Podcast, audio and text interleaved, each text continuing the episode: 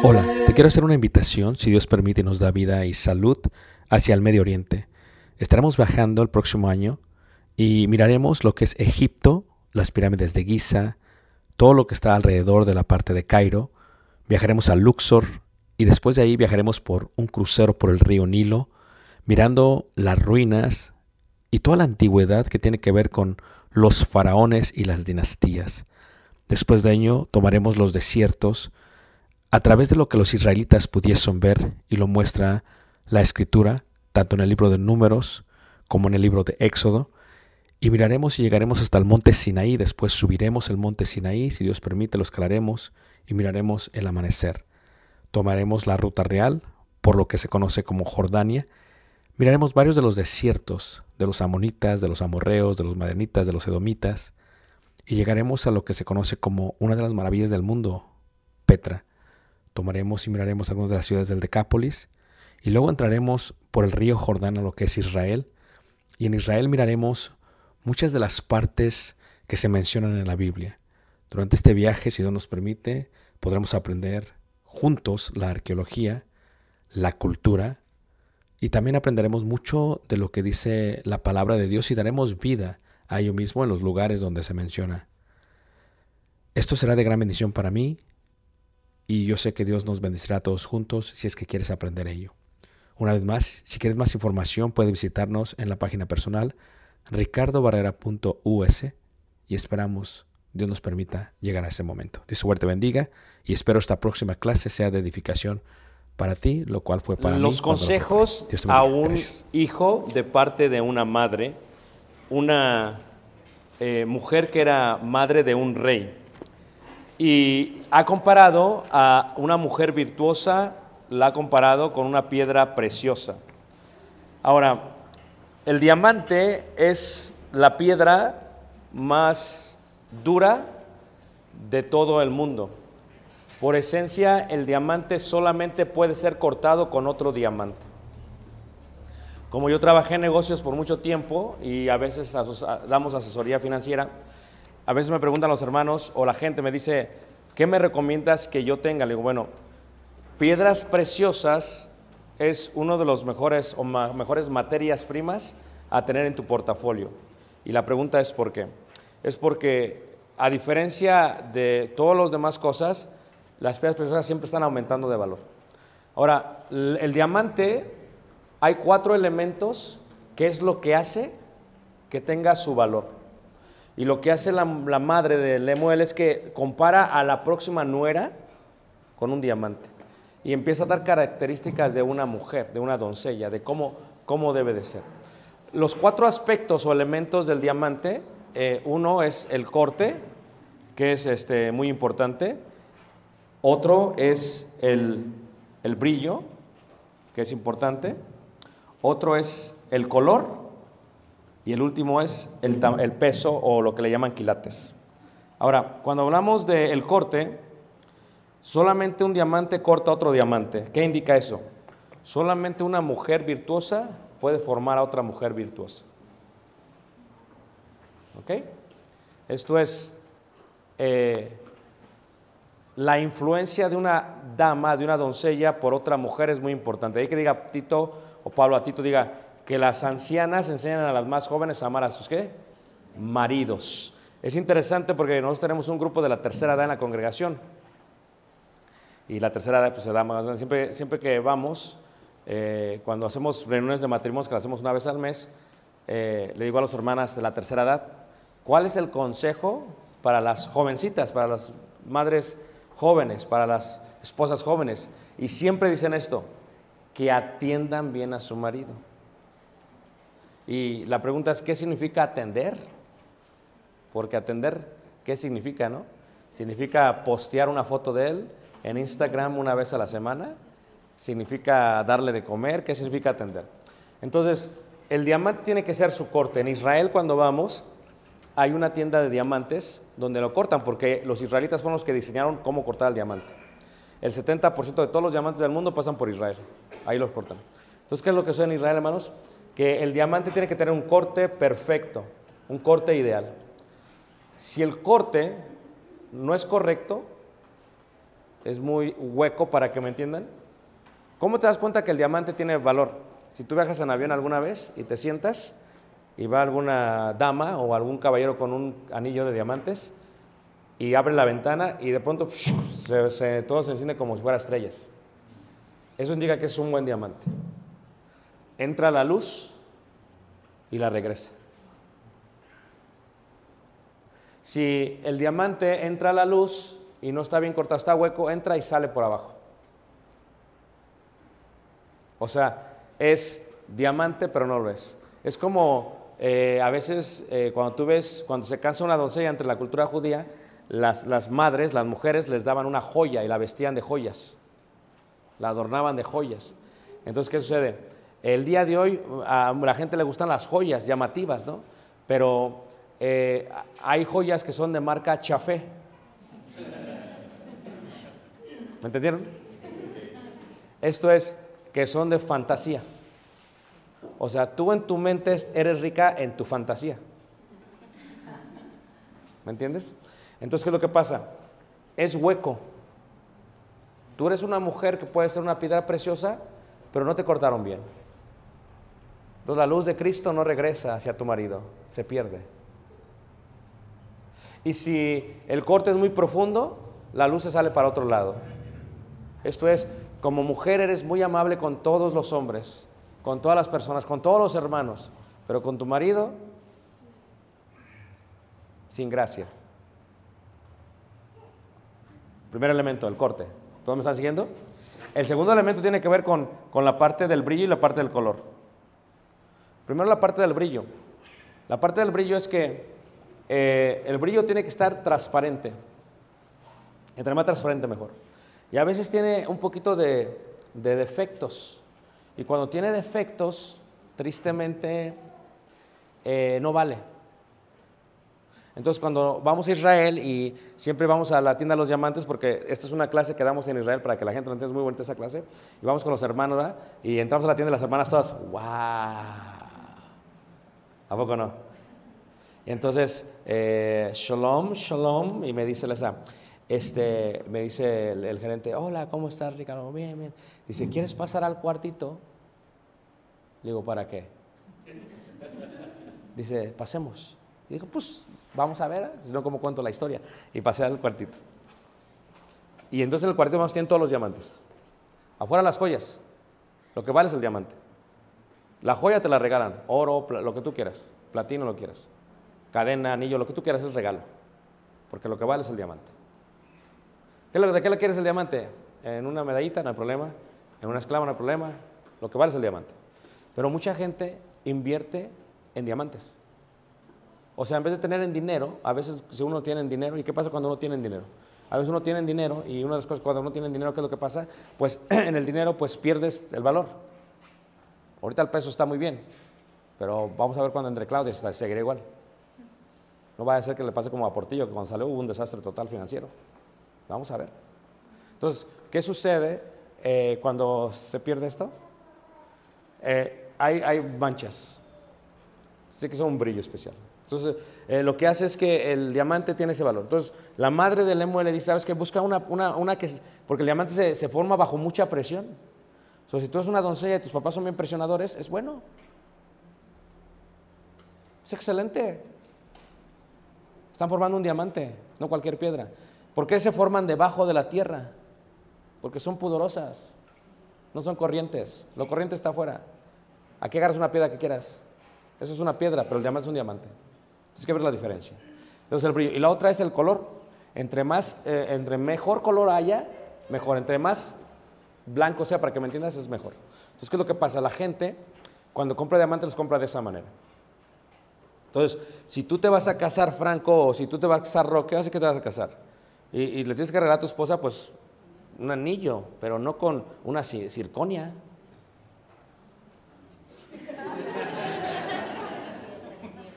Amén. Porque la quiere, ¿con quién comprar el anillo en la caja del cereal? No. Hay esas que metes la moneda y les das vuelta, no.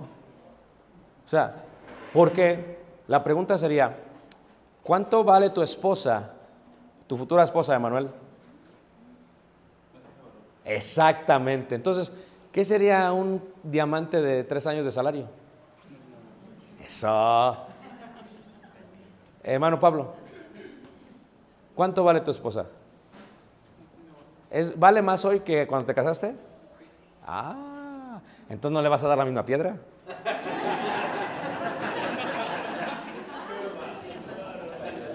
Cuando se renova el anillo, se renova con algo mejor. Amén, hermana. Ahora, ¿pero por qué digo esto? Porque se está comparando con esto. Es transparente la mujer, es pura, su espíritu es puro, es apacible, es templado, es hermoso. Y la próxima cosa que le da el valor, el cuarto aspecto que le da el valor, tiene que ver con los quilates. Esto es lo que se le llama las algarrobas, que comía el hijo, que anhelaba el hijo comer de los cerdos. Eh, ¿Han escuchado la parte de que Juan el Bautista comía miel y langostas? Es esto. Ah, Porque en la traducción hebrea, eh, eh, langosta es locust. El locust es un árbol que da en el desierto de Judea, que tiene esto, que son las algarrobas. Entonces, esto es, hagan cuenta que esto, pero es algo interesante acerca de esto. Yo cuando voy a Israel, ahora que fui que llevar a los hermanos, cuando llegamos al monte eh, eh, de los olivos, íbamos bajando por el monte de los olivos, llegamos al lugar donde lloró Jesús y cuando llegamos, entramos y estábamos sentados, yo le digo, hermanos, si ven este árbol y todos, es el árbol de agarrobas. Ah, y vamos a sacar fotos, ¿verdad? Lo más y luego agarro una de estas del piso. y Digo, pero espérate, eso no está. Abran su mano. Y se juntan todos los hermanos. y abro yo la algarroba y salen todas las semillas. Y todas son de distinto tamaño. Pero el secreto es este: que aunque esta sea más grande que esta en tamaño, todas pesan lo mismo. De ahí viene el término carrots en hebreo, que es la traducción a quilates. ¿Cuántos quilates es el diamante? ¿Cuánto pesa? ¿Cuántas semillas pesa? Así es como lo pesaban los antiguos. No importaba cuántos fueran. Si son 10 semillas, aunque estén más chicas o grandes, va a ser el mismo peso. ¿Sabían ustedes eso? Así es como pesa en la antigüedad. Entonces, los quilates se pesan de esa manera. En este sentido, cuando hablamos de la mujer virtuosa, ¿cuánto vale? Si ves que cuando tú ves a tu esposa o cuando ves a una hermana, no es el aspecto físico, no son las arrugas. El hermano fue correcto. Esta mujer vale mucho más que un diamante. Su, su estima sobrepasa el valor de un, de un diamante. ¿Por qué? Porque está bien cortada. Porque cuando la luz de Cristo llega a su vida, y como madres tienen poco tiempo para educar a sus hijas. Eh, lo que sucede hoy en día es que, eh, mi hija, ven, toma, entretente. Y esto es lo que las educa. Mientras uno tiene la oportunidad de educarlas. Llegan las jovencitas a cierta edad y no saben ni siquiera cómo hacer una cheque, no saben, nunca han tenido dinero, no saben qué hacer.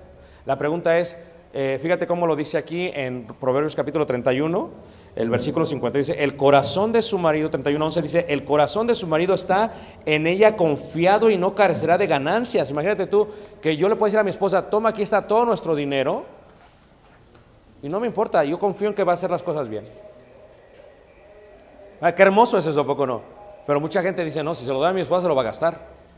O sea, el corazón de aquel hombre está totalmente confiado. Fíjate cómo dice en el versículo, versículo 12, le da ella bien y no mal todos los días de su vida. Busca lana y lino y con voluntad trabaja con sus manos. Es como nave de mercader. Siempre se me hace esta pregunta, depende de la cultura. ¿Es malo que la mujer trabaje? No.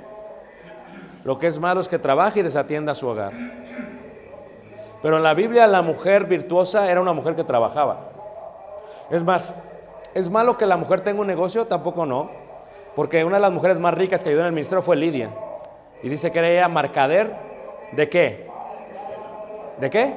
De púrpura. Pero la palabra mercader eh, la traducimos y nosotros nos imaginamos una mujer que estaba en el mercado de aquí de la calle. No, mercader es empresaria. Eso indica que tenía muchos, muchos puestos de púrpura, es lo que indica. Eso era una persona que rica.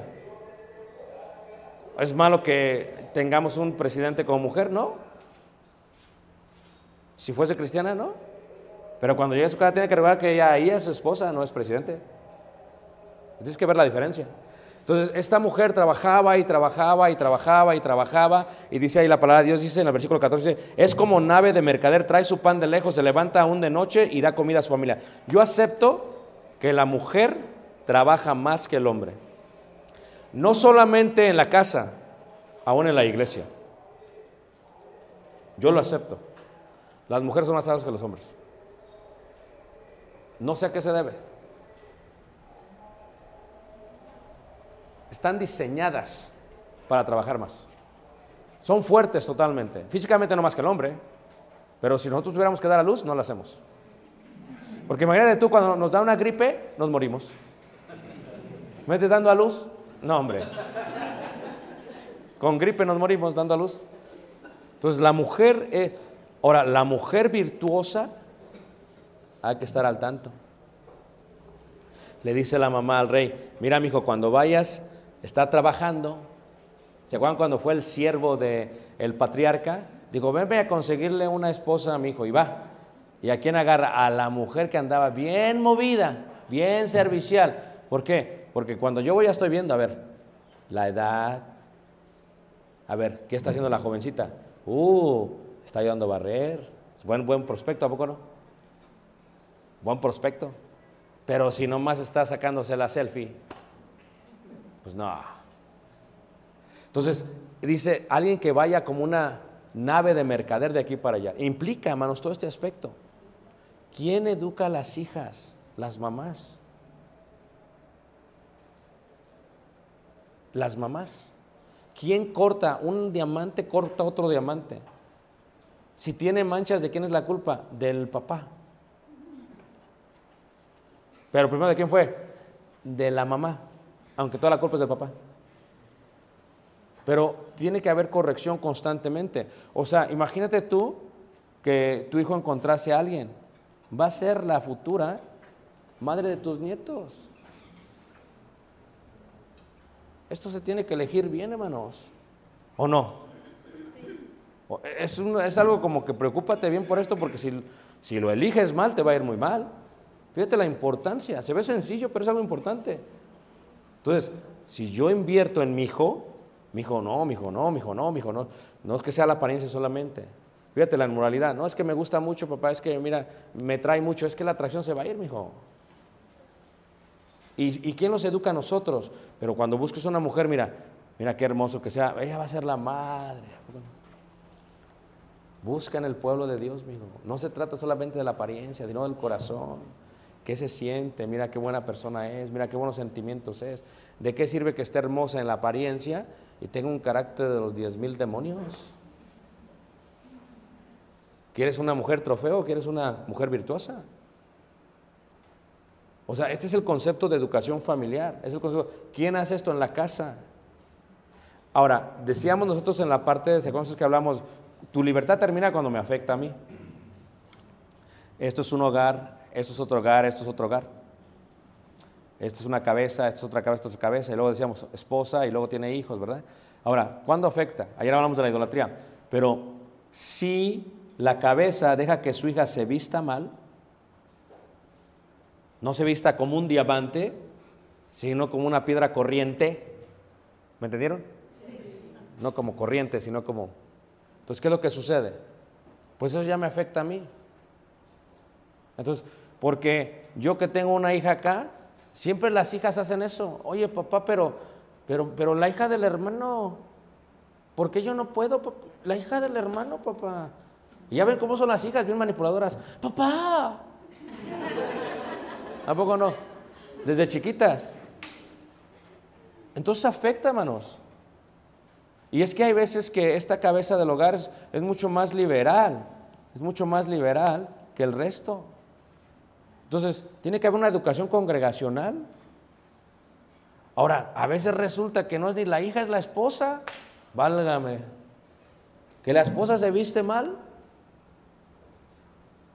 Ahora, todo tiene su tiempo, el chip cambia. O sea, tú estás soltera, pudor y modestia sí, pero una forma de vestido. Tú te casas, cambias el chip. Tú vas creciendo, cambias el chip. ¿Por qué? A los 60 años no te vistes como a los 30 años, es una realidad, manos. Pero el día de hoy tenemos gente de 60 que se viste como los de 20, 30 y como nunca vivieron su juventud, pues ahora la quieren vivir. O tienes hombres, ¿verdad? Que llegan a la fiebre de los 40 y salen con sus pantalones bien apretados de piel, negros y quieren una moto. No creo que acá alguien tiene moto. Eh, no, entonces, ¿qué es lo que sé? Y entonces, entonces, esto es algo normal, pero ¿qué es lo que pasa, hermanos? Esto ya empieza a afectar. Pero ¿cómo es la mujer virtuosa? Trabajadora. Trabaja, cuida, atiende.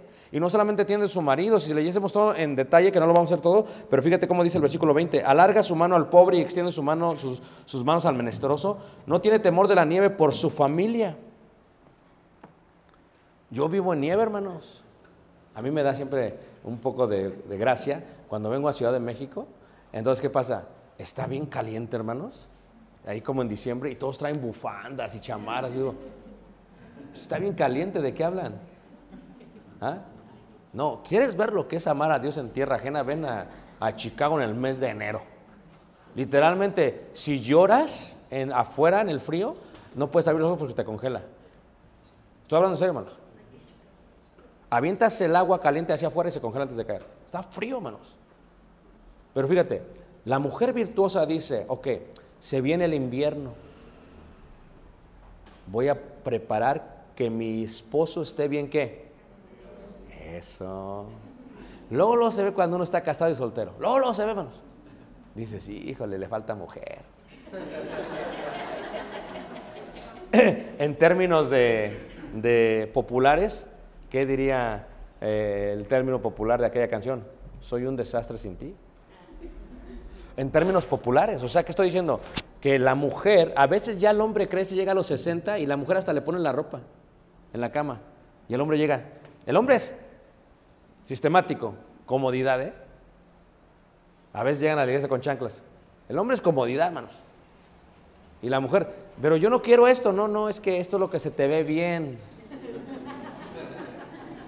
La mujer se va de vacaciones a cuidar a su mamá, el hombre se queda y está todo. Aún eh, uno de los requisitos para el anciano es ser decoroso. Imagínate, que decore. Imagínate nada más, hermanos, el punto de la, decora, de la decoración. Entonces, pero la mujer virtuosa es aquella que cuida a su marido. Viene la nieve, no le da miedo. Está preparada, no está desprevenida. Y sigue diciendo ahí, fíjate cómo dice ahí en el versículo, el versículo 22, ella hace, hace tapices de lino fino y púrpura de su vestido. Su marido es conocido en las puertas cuando se sienta con los ancianos de la tierra. Fíjate, que llegue el hombre y diga, pues tiene mujer. ¿A poco no? Planchado, lavado, peinado. Estamos como en Cuba, ¿verdad? De todo. Pero a veces llega hombre y dice, No. Es conocido por los ancianos. Luego lo se ve cuando una mujer atiende al marido. Luego, luego se ve, mano, se ve a leguas. Es más, si trabajaras en el campo, trabajaras en fábrica y llegas aquí con tu lonche, con tu comida, luego lo se ve. ¿Qué traes? De, empiezas a todo sacar de comer. Esperemos que llegue Manuel, ¿por qué? Porque él es el que trae la buena comida de su esposa. Tú que compraste lo que había en la esquina y tú que lo de ayer, pero aquel trae fresquecito y llega Manuel, entonces, wow, y luego saca hasta el postrecito, ¿a poco no? Y todos, wow. Amén, hermanos. No. Entonces, ¿qué sucede, hermanos? Si tú enseñas eso, fíjate, el día de hoy tenemos abuelas educando nietos. Vienen los hijos y le avientan los nietos a los abuelos. Esa no es la vida, hermanos. Tú ya no tienes la fuerza ni de cargarlos. O sea, tú entiéndeme que estamos diseñados para un tiempo nada más. O sea, tú a los 60 no puedes estar cargando un niño ya. Tú a los 55, 70 años ya no puedes disciplinar bien a un niño, apenas puedes caminar. Cuando tú estás joven, lo seguías, ¿verdad? Con la vara, ven para acá, y, lo- y le alcanzabas y le pegabas. Pero imagínate ya a los 60, ven para acá, a ver si te alcanzo. No. Entonces, la edad está diseñada para qué? Para, imagínate tú, aún emocionalmente tú ya no estás bien. Estás mejor. ¿En qué qué me refiero con eso? Cuando uno es joven comete errores, ¿va? Pero cuando uno es grande, ¿qué le dice la mamá a, a la, a la hija que tiene su nieta? No le pegues, no le pegues. Eso, te hubieras acordado cuando me pegabas a mí. Pero como, como ya pasó el tiempo, esta mujer cuida, atiende, está al tanto, trabaja, tiene negocios, tiene criadas, les da la curación. Increíblemente, es una mujer, ¿qué menos? Virtuosa. La pregunta es, ¿realmente importa la apariencia?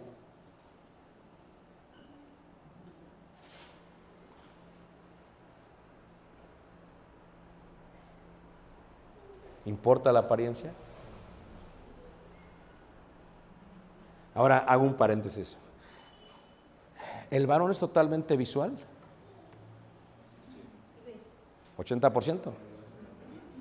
La mujer tiene que ser inteligente y decir, ok, ¿qué le gusta a mi varón?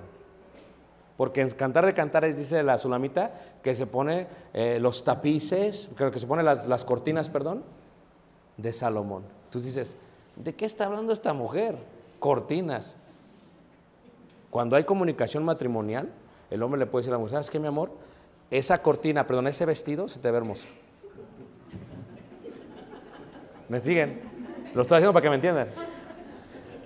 Entonces, ¿qué pasa? Imagínate tú bien romántico todo el día y de pronto tu mujer sale con esas cortinas de Salomón. O sea, tú dices, ¡wow! ¿A poco no? Pero este es el tipo de matrimonio, de familia, de hermosa, que tu hijo te, que, que tu hijo te escuche decir a tu esposa, te ves hermosa, mi amor, me encantas, me gustas, te amo, la abraces, que seas eh, todo empalagoso. El hijo tiene que ver eso para que el hijo haga eso con su esposa. Imagínate tú, eh, tú eres bien frígido porque así te enseñaron, bien rudo, hazte para allá, palagoso, hazte para allá. Una vez le pasó eso, ¿a quién le gustan las historias? Ah, ah, una vez le pasó eso, había una, una- una, este, una hermana, ¿verdad? Y el hermano, pues era, el hermano de aquí, era, es de aquí, Tapatío, y le estaba bese y bese y bese, y la hermana, hazte para allá, pues no le gustaba. Entonces había una hermana, y entonces, hazte para allá, y le, gritó, ¿no? Y entonces la hermana se acerca y le dice a la hermana, hermana, ¿me permite? Dice, ella no estaba casada, tenía como, ya como 48 años. Dice, no le digas eso a tu esposa, algunas de nosotros queremos que hagan eso con nosotros, y no lo tenemos. ¿Quién las entiende, verdad? Pero fíjate, tú ves, esto es una mujer, es un diamante. Dices tú, mi mujer es un diamante, pero en bruto. No, no, no. Tú, tú, tú ves, esto es un diamante. Ahora, hago un paréntesis. Si toda la bendición, porque el que haya esposa haya el bien, eso indica que toda la bendición viene procede por, a través de la esposa. Y eso lo entendemos bien. Entonces el hombre debería gastar más de sus fuerzas en su esposa. Más. Porque si con el hijo le das 30, Pues, ¿qué le das a la esposa? Porque fíjate lo bello que es la esposa. Le das tu semilla, te da hijos. Fíjate lo bello que es la esposa. Le das la despensa, te prepara unos platillazos. Le das una casa, te prepara un hogar. Pero tú explícame qué no hace bien la esposa. ¿Por qué no la esposa se merece todo? Maridos, amad a vuestras mujeres. Toma el agua todo el tiempo. No, es que mi esposa es bien fría. Pues es que tú no eres romántico. Tú, tú dices, Cantares capítulo 8, versículo, espérate. O sea, tómate el tiempo, habla con ella, platica con ella, cuídala a ella. Cuando tenga la oportunidad, pasa por las flores. Cuando tenga la oportunidad, mándale un mensaje, un texto, dile que la quieres. Platica con ella, sal a la calle con ella, camina con ella, salgan de vacaciones juntos. Cuando tengas la oportunidad, eh, cómprale un diamante, pero ya no el mismo cuando se casaron, ya tiene más valor. O sea, ¿qué va a hacer ella? ¿Se lo va a perder? Están como el hermano este que le decía a la hermana, llévame a Europa, amigo, llévame a Europa. Y el hermano tenía billetes, llévame, no, no, no, que no. Y siempre ya ve que era, él era un ahorrador este, compulsivo. No, nunca quiso, ¿eh? Nunca quiso. Que no, que no, que no. Los hijos estaban bien enojados con ella, porque, por- con él, porque se murió ella y, y se casó. Y al año, ¿dónde creen que estaba? En Uruapan, Michoacán. No, no. en Europa. Estaba en Europa, hermanos. Y los hijos se enojaron con él porque mi mamá tanto que te pide me sales con esto, por favor. Escúchame. Escúchame bien, hermanos. Nada nos vamos a llevar. Solamente nuestras obras. Nuestra esposa se debe ir bien amada antes que se vaya y debe llevarse toda nuestra fuerza, si es posible, y seremos bendecidos. Lo que quiera la esposa. No, es que dijo el autor que ni a la mujer ni toda la mujer ni todo el dinero. No, eso fue lo que dijo él. Pero dice, amad a vuestras mujeres, así como Cristo, ¿qué? Y entregó su vida. ¿Por qué? Porque la mujer, hermanos, es realmente una hermosa bendición siempre en la casa. Siempre está trabajando. Cuando tú llegas a la casa y la ves trabajando, tú detente, dale un abrazo, dale un beso. Acuérdate de ella, piensa en ella mientras estás en el camino, piensa en ella mientras estás en el trabajo. Ámala desde lejos, ámala, llévale algo siempre. Que ella esté en tu corazón, que esté en tu mente. Ámala. Y te aseguro que va a tener una excelente vida. No va a tener que ver nada, nada inmoral. Te vas a, estar, vas a estar feliz toda la vida. Pero tienes que tomarte el tiempo, porque si es tu piedra preciosa, tiene que ser. Y las hermanas tienen que educar piedras preciosas. Cuatro elementos.